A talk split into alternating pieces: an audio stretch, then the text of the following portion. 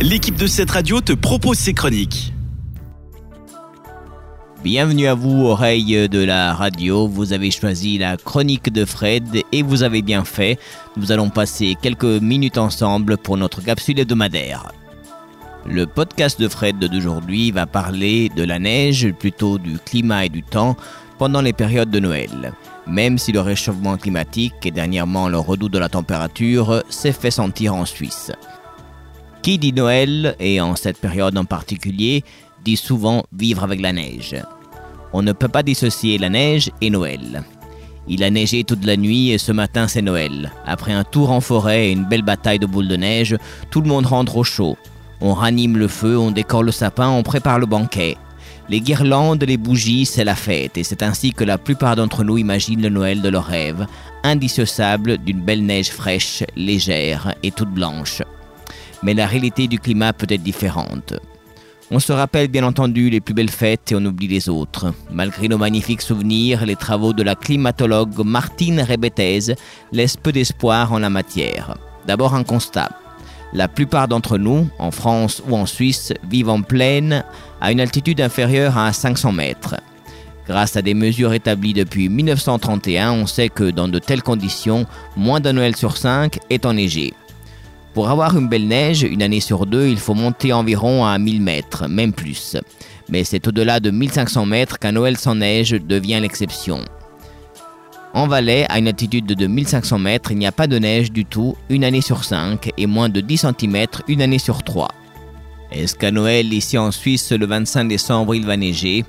Eh bien, il faudra l'espérer, mais c'est depuis des années que la neige tarde à venir, hein, plutôt à partir de la fin janvier, voire même en février. Mais alors, d'où vient Noël avec l'idée de la neige et de sa blancheur?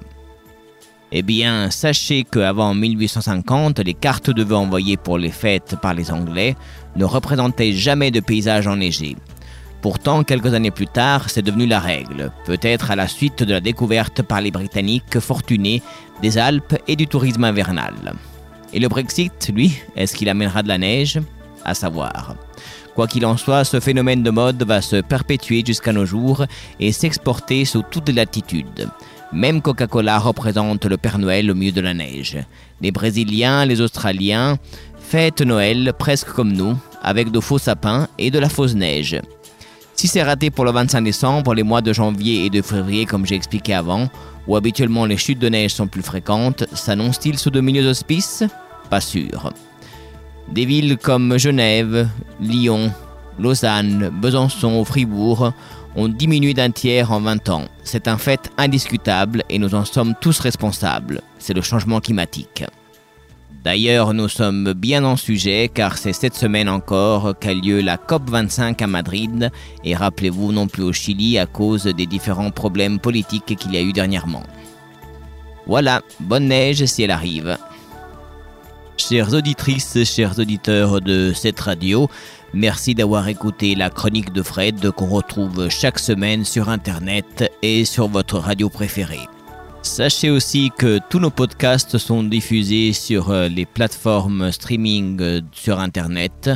Et si vous avez des sujets qui vous tiennent à cœur, eh bien écrivez-nous, nous essaierons de vous en faire part sur notre radio. Je vous souhaite un excellent moment en notre compagnie. À bientôt, merci, ciao ciao. C'était une des chroniques de cette radio. Retrouve-la ainsi que bien d'autres en podcast sur notre site cette radio.ch.